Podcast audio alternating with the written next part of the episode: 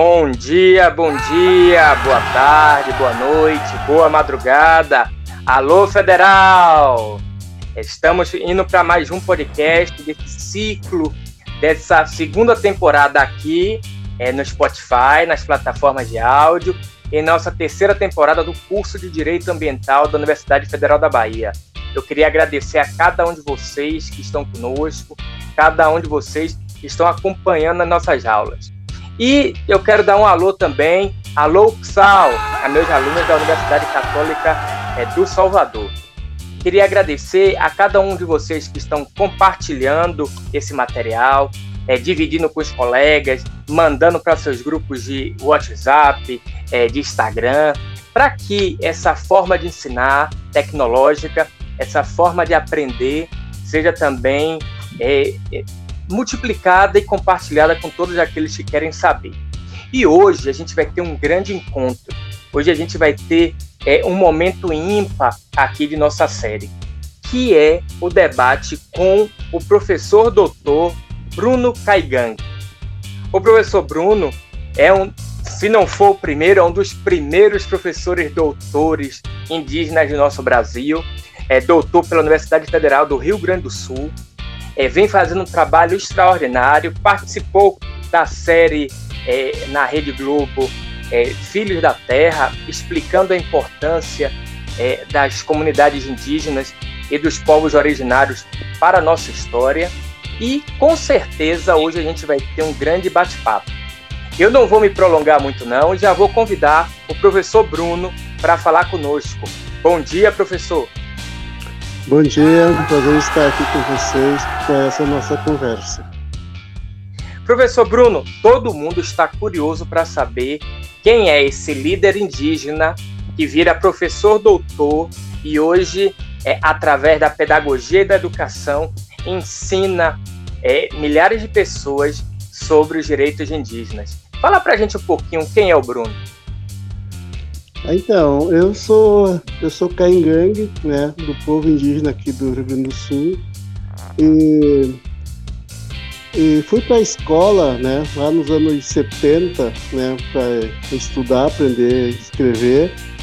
E a partir desse momento, né, eu eu passo a fazer essa vida é, de estudante, né? Primeiro aprendi a falar português, porque eu só falava Caingangue né? Então, esse é um dos grandes motivos né, de eu ter estudado, é, ido para a universidade, né, fazer minha graduação em História, depois fazer meu mestrado e doutorado em Educação, numa forma né, da gente poder é, garantir a existência de nossas línguas, né? existindo, existindo é, as nossas falas com certeza a nossa cultura, né, nossa sabedoria, nossos conhecimentos, eles irão sempre estar presentes e se fortalecendo. Então sou esse Bruno Caingangue, né, desse povo, né, aqui do Sul, e que muito tem lutado, né, para a sobrevivência de nossas, de nossas tradições, de nossas culturas, principalmente de nossas línguas indígenas. Eu agradeço, eu sou Tagore Trajano, seu professor, e convido você a estudar e aprender comigo e com meus alunos. Roda a vinheta.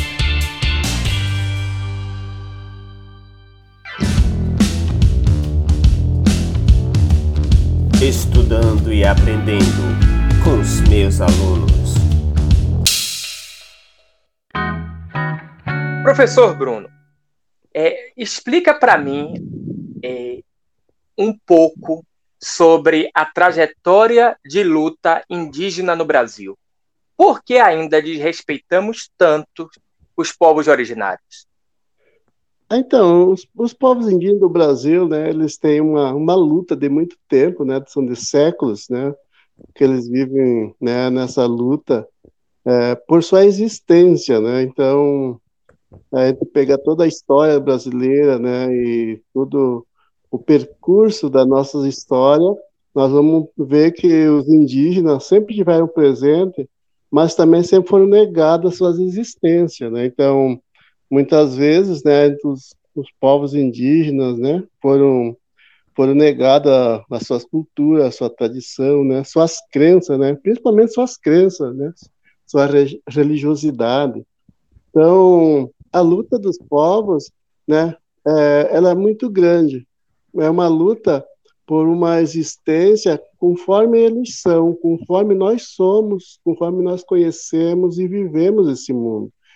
Nossa relação com a natureza, a nossa existência com a terra, né? Tudo para nós é importante, né? Então nós olhamos o mundo de forma diferente em relação à sociedade não indígena ocidental, que olha, por exemplo, a terra, né, a natureza como um bem a ser explorado, né, numa exploração para um, um, um poder individual, enquanto nós temos um olhar de coletividade desses bens. Então, a luta indígena ela é muito grande nesse sentido de garantir essas existências. E nesse sentido, não é só a existência de nós enquanto indígena, mas também do ser humano, né? Porque o ser humano está numa autodestruição. E os indígenas, né, a partir das suas lutas, de suas visões de mundo, né, suas cosmologias, procuram sustentar essa existência do ser humano. Então, não é só dos indígenas, é de toda a sociedade não indígena também.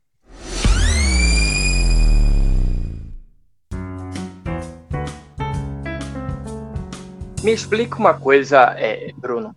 Como é que essas crenças de tradições indígenas vêm colaborando para é, a cultura brasileira e como é que a gente pode fortalecer ainda mais essa luta?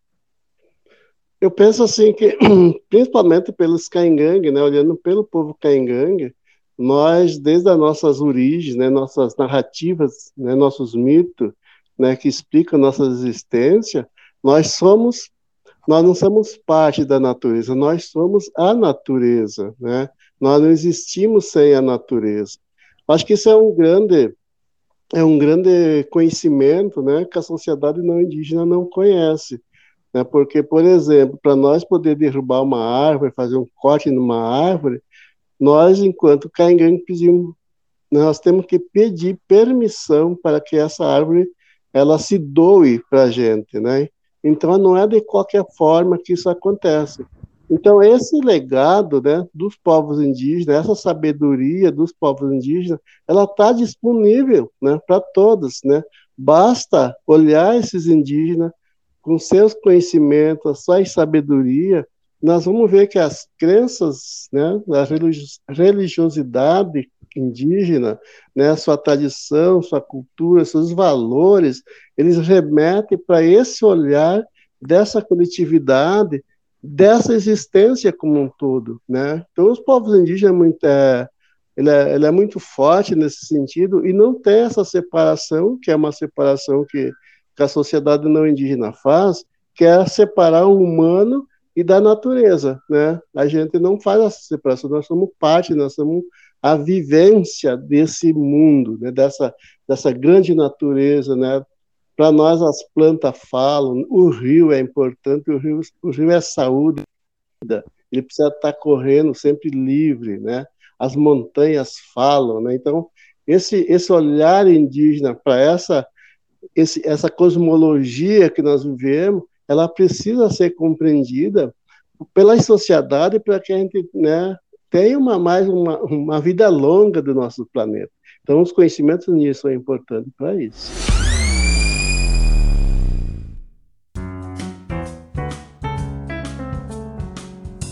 Professor Bruno, quais são os principais obstáculos que o indígena hoje pode encontrar na sociedade e como é que o, o nosso governo, a nossa população, é, tem tratado essa população que está aqui antes de nós? Acho que esse, esse jeito, né, de a gente produzir a ideia de, do indivíduo, né, e em relação à coletividade, nós que esse é um obstáculo importante que tem que ser considerado. É, partindo do ponto de que os indígenas são coletivos, né? O uso da terra, por exemplo, ela é, ela é um uso coletivo, ela não é um, um uso individualizado.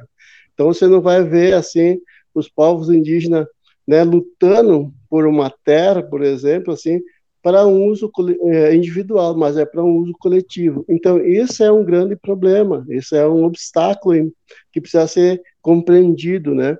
Os bens que nós temos, o bem natural, o bem da natureza, ele precisa ser coletivo, né? O uso da terra, o uso, do, o uso, do, o uso dos rios, né? O aproveitamento dessa natureza tem que ser coletiva. Então, e a sociedade não indígena ela não compreende assim, ela ela corre muito atrás daquilo que a gente chama de do lucro, né? Tudo quer ter lucro, né? Então, a ideia do lucro, ela remete a uma sociedade que cria uma, uma, uma, uma relação muito desigual com o outro, né? Enquanto os indígenas olham por um outro lado, que a sociedade indígena precisa estar junto. Então, o coletivo é, é imperante sobre qualquer uma outra forma da existência. Então, esse é um grande obstáculo. E muitas vezes, né, esses valores, eles são passados para esses povos indígenas. Muitas vezes os indígenas vão assumindo também esses valores e com certeza vão perdendo seus valores e aderindo né, essa ideia do, do, capitalismo selvagem. Né? Eu acho que isso é um grande, uma grande questão que tem que ser discutida e aí está o aprendizado que tem que ser feito com esses povos indígenas.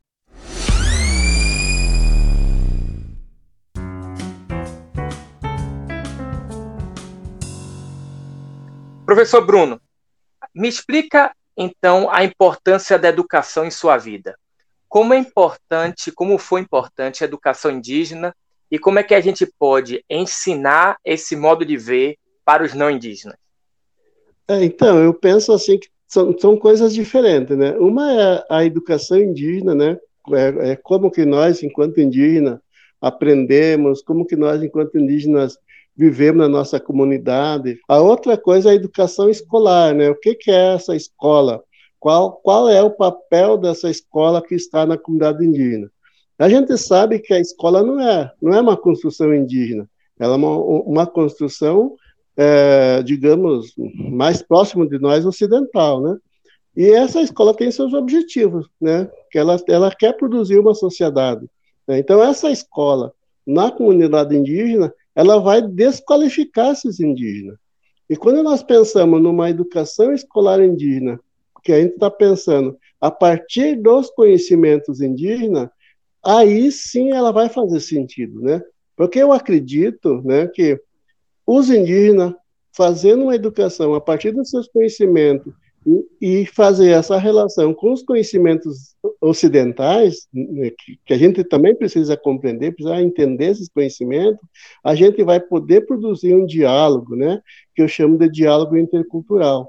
Então, esse movimento né, de trazer esses conhecimentos indígenas, trazer para o espaço escolar, trazer para o espaço acadêmico, para dialogar com esses outros conhecimentos que já estão circulando né, há mais tempo na, nas academias e na escola, né? Então, isso é um passo importante para que a gente produza uma outra sociedade, né? que eu chamo uma sociedade intercultural. A interculturalidade ela, ela, é um projeto de uma outra sociedade, de respeito e de compreensão do outro. Né? Então, isso é importante. Então, por isso que a educação escolar indígena ela é importante. É por esses motivos, né, e tantos outros, que nós, enquanto indígenas, vamos para a academia, né? vamos para a universidade, vamos escrever nossos trabalhos para trazer esses conhecimentos e colocar nesse debate né, dos conhecimentos. Né? Nós, nós temos nossas filosofias de vida né, que podem, então, estar tá contribuindo. Então, aí podemos ter uma mudança, né, num olhar diferente, né, num olhar a partir de outros saberes, né, de outros conhecimentos que os indígenas têm, e tem muito conhecimento indígena que muitas vezes são aproveitados pela sociedade não indígena, né? E são aproveitados errado, né? Como fazem-se um mau uso desses conhecimentos indígenas. Faz um, um uso em benefício né, de, um indivíduo e não de uma coletividade. Acho que isso é, é, é, é a força da escola, né? é a força nossa enquanto professor.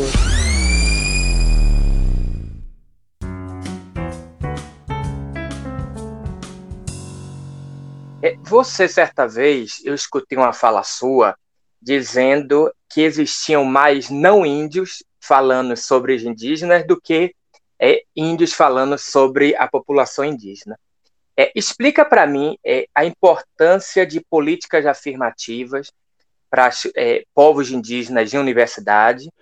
Então, eu acho assim que né, essa presença indígena na universidade, o espaço né, da universidade para os indígenas, ela, ela se tornou muito importante. Ela é uma ferramenta, a universidade, a universidade é uma ferramenta importante. Os indígenas passam a utilizar dessa ferramenta, né?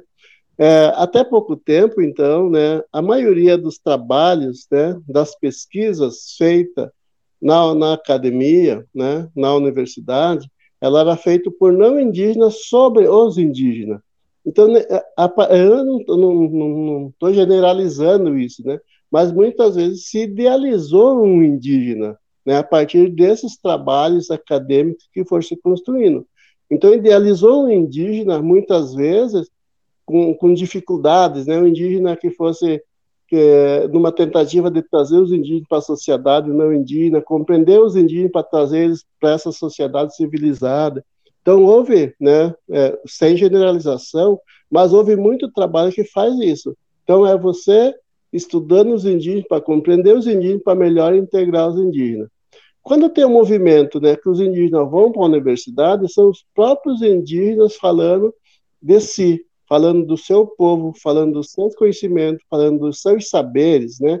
Então, essa abertura que tem na universidade para que esses indígenas venham para a universidade com esses conhecimentos e compartilhem dentro dos seus espaços acadêmicos, na sala de aula, né, nos diversos espaços que tem, então, isso fortalece, não é só os indígenas, ele vai fortalecer de um modo muito amplo e muito grande né, a sociedade não indígena, porque ela passa a conhecer de fato quem são esses indígenas e aquelas idealizações feitas sobre os indígenas, ela passa a ser um, um digamos assim, ela passa a fazer parte de um passado, né? Então tem todo esse processo. Então, por esses, né, por isso que a abertura da academia, né, a abertura das universidades para os indígenas, não só para os indígenas, né, para, para outros grupos, né, que não tiveram acesso, né, para trazer seus saberes e seus conhecimentos, né, para esse debate, né.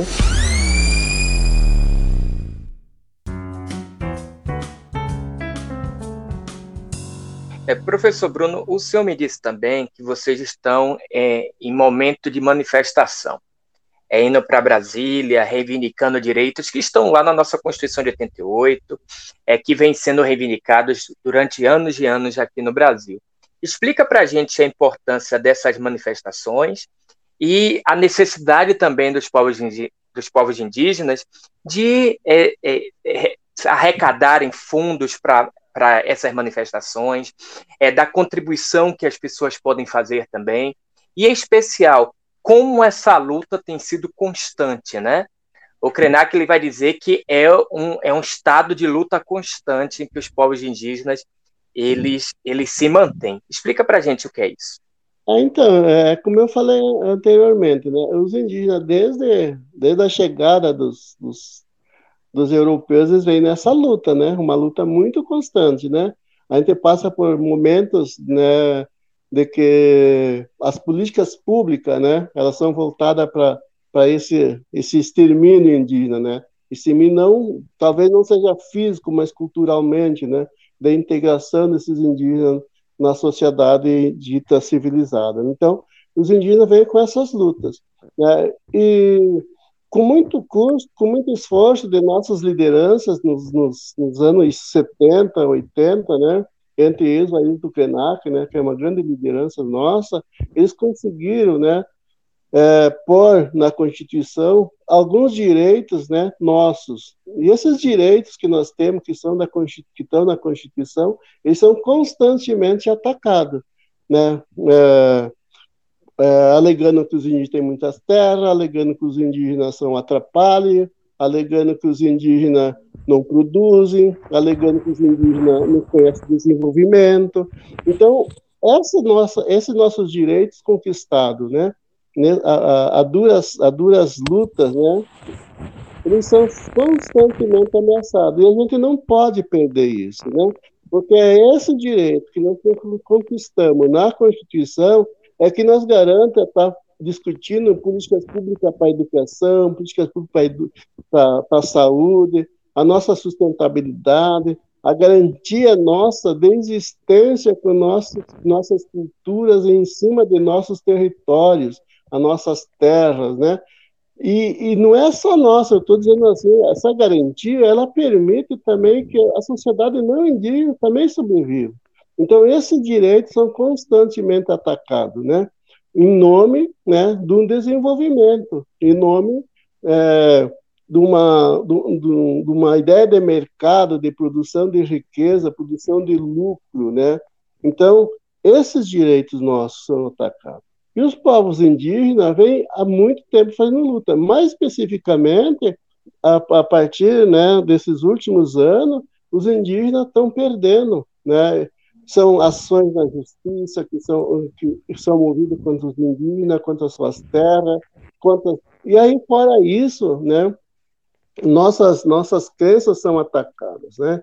Então, existe né, essa, essa força indígena que se mobiliza, que vai para Brasília. O Bra Brasília é o centro dessas discussões, que se movimentam para lá, né? passam por necessidade. Né?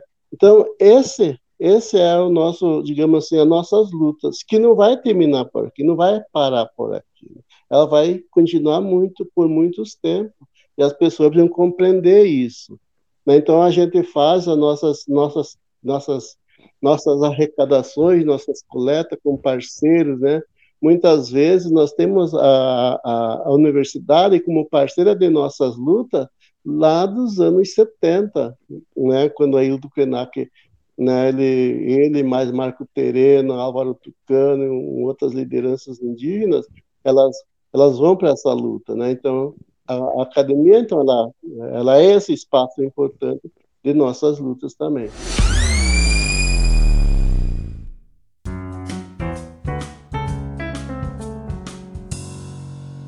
Eu vou convidar, professor Bruno, o nosso tirocinista e me orientando do doutorado, o Lucas Correia, que representa os estudantes da Universidade Federal da Bahia e vai fazer algumas perguntas para você.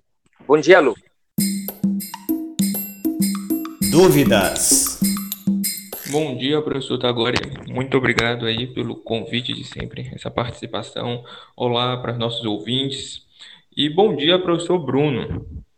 É, professor, eu tenho aqui uma, umas três perguntas para o senhor, se me permite fazer. A primeira é a seguinte: eu queria saber como foi a contribuição dos povos indígenas na construção da parte ambiental lá da nossa Constituição Federal, o artigo 225. Se houve alguma consulta aos povos indígenas, se houve alguma contribuição deles nessa formação aí do artigo que expressa o direito ambiental constitucional brasileiro? É, então, é, é, eu acredito que a maioria, né, dos artigos, né, seja da Constituição, né, ou seja outros outros decretos, né, eles partem dessas contribuições indígenas. Como eu, eu falei anteriormente, né, das nossas lideranças que nos anos, no final dos anos 70, né, fizeram todo esse movimento e eles foram contagiando, digamos assim, alguns, alguns parlamentares, né, nesse sentido, né, e, e, os, e os movimentos de base dos indígenas, né, que fizeram também seus trabalhos de base de conscientização, leva, né, é, é essa legislação que garante, né, a, a nossa existência, no, nosso ambiente, né, de novo dizendo, né, porque a gente luta não é por um meio ambiente separado do, do, do humano. Nós lutamos pela vida. Quando tu luta por um ambiente, por, pelo, por um meio ambiente, está lutando pela vida humana. É a luta pela vida humana. Então eu acredito assim, né, que os indígenas têm contribuído sim, né, a partir das suas reflexões com essas construções. É, professor, eu gostaria de saber acerca dessa, desse entendimento dos povos indígenas sobre os sujeitos de direitos. É, a, a gente percebe que para os povos indígenas, rios, animais, a própria natureza em si é um sujeito de direito, algo que é muito novo para a comunidade não indígena. Eu queria saber do senhor quais os fundamentos aí desse entendimento para que eles sejam sujeitos de direitos. É, então, é como eu falei, né? Nós, por exemplo, nós, nós Caingangue, é, é, uma planta, né? Uma planta, ela faz parte da gente. Uma planta, ela pode ser é, ela é meu parente, ela é meu, ela é meu cunhado, é minha cunhada, ela é minha irmã. Os animais passam também pela mesma situação. Cada planta, cada animal que existe, ele tem uma relação com o ser humano, no caso dos indígenas, né? Muitas vezes, né, os, nossas narrativas, né, nossos mitos, eles apontam e, e, e mostram para a gente que a sabedoria, os conhecimentos né, que nós temos, nossos rituais, né, nossas danças, são os animais que nos ensinaram. Né? Foi eles que passaram para nós essa sabedoria. Então, esse, esse conhecimento, né, esse direito né, que a gente luta, é por isso, é isso. É, nós queremos mostrar que isso são parte nossa. Como eu, eu falava anteriormente, né? Para nós derrubar uma árvore, né, cortar ela, nós temos que pedir permissão, porque ela é meu parente. Ela faz parte de mim. E é uma perda, é uma vida que se perde quando derruba uma árvore. Quando você mata um animal, você tem que saber qual animal que é para você consumir e aquele que não é pra, que não pode ser consumido. E tu vai exatamente fazer da quantidade que te sustenta. Não vai fazer a mais daqui, do que aquilo que, digamos, que seja sobra, né? Então, isso permite com que os povos indígenas, de fato, tenham essa luta por esse grupo maior, por essa coletividade, né? por, esse, por essa cosmologia, o, o ecossistema como um todo, né? Então, isso é importante. Então, esses direitos, né, eles estão garantidos na Constituição. Esse jeito de nós olhar a natureza, né, jeito de nós conviver com ela, estar presente nela. Nós somos parte dela. Né? Então, em Caingangue, eu utilizo uma palavra que se chama caicon, né? Caicon, numa tradução, podia ser é, é céu, né? Mas também uh, ele pode ser parente. Então, quando a gente olha para o céu e olha para o universo, todos nós somos parentes.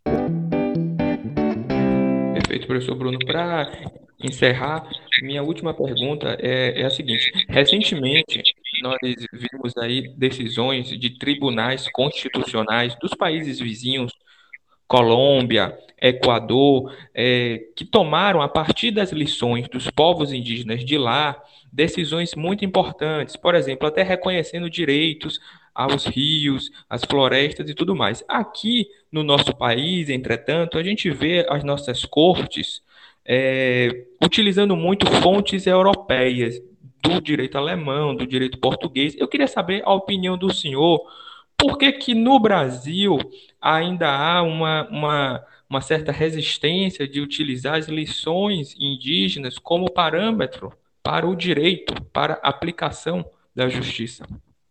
É, então, eu acho que isso é muito simples. Né? Eu acho que, primeiro, que os indígenas não são reconhecidos, né? desde, desde o início, né? desde 1500, os indígenas sempre foram reconhecidos como, como povo sem, sem cultura, né? povo sem conhecimento, né? E sempre, né, nesse tempo todo, né, nesse processo todo, até hoje, sempre foi é, a busca pela negação desses, desses povos, né? Então, a constante busca pela negação, né, ela, ela, ela te permite a negar esses indígenas, a negar os conhecimentos desses povos indígenas, né? Por isso eu estou dizendo assim, ó, muitas vezes os conhecimentos indígenas são utilizados, mas de uma forma, né? Ou de uma forma que facilite a exploração do outro, né? E aí essa negação nossa. É por esses motivos que os indígenas são colocados sempre na condição da marginalidade da sociedade brasileira. Não é reconhecido esses povos com saberes, são, são comentado né, a ideia de que os povos indígenas não conhecem o que é desenvolvimento a partir do pensamento de desenvolvimento europeu. Né? Então, é por isso que hoje, hoje nós temos, assim, para mim também encerrar, é, grandes trabalhos escritos por indígenas que mostram né, como que essa, essa sociedade indígena pode contribuir, né, traz conhecimento para esse, esses espaços de debate, né, seja jurídico ou não, né. Então isso, essa, esse, falta esse reconhecimento. Muito obrigado, professor Bruno. Foi um prazer estar aqui com o senhor hoje.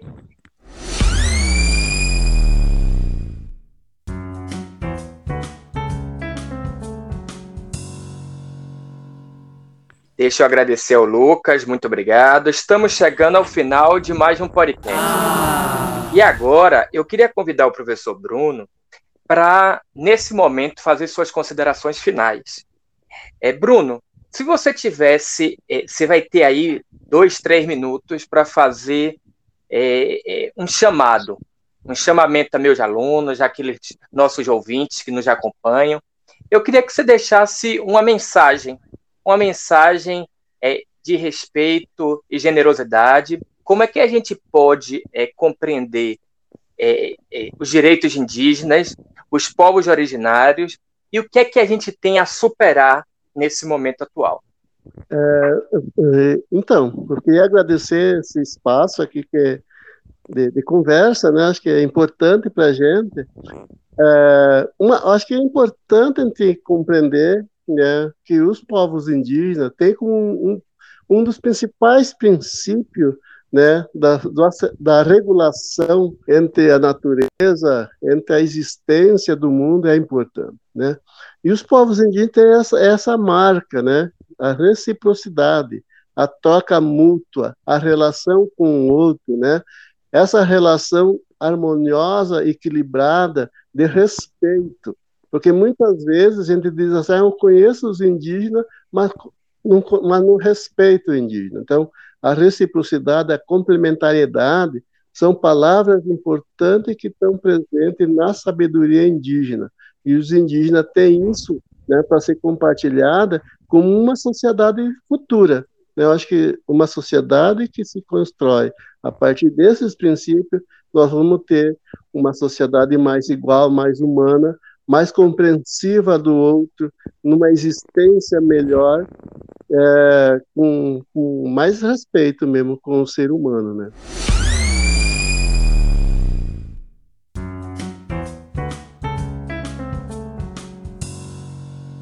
Eu queria agradecer ao professor Bruno, agradecer a toda a comunidade Caigangue e dizer para vocês que o professor Bruno tem uma aula no nosso curso de Direito Ambiental lá no canal professor Tagore Trajano no YouTube. Assistam, vocês vão gostar bastante e a gente vai aprofundar todos os temas que aqui foram tratados. Um abraço, fiquem conosco, até a próxima. Tchau, tchau.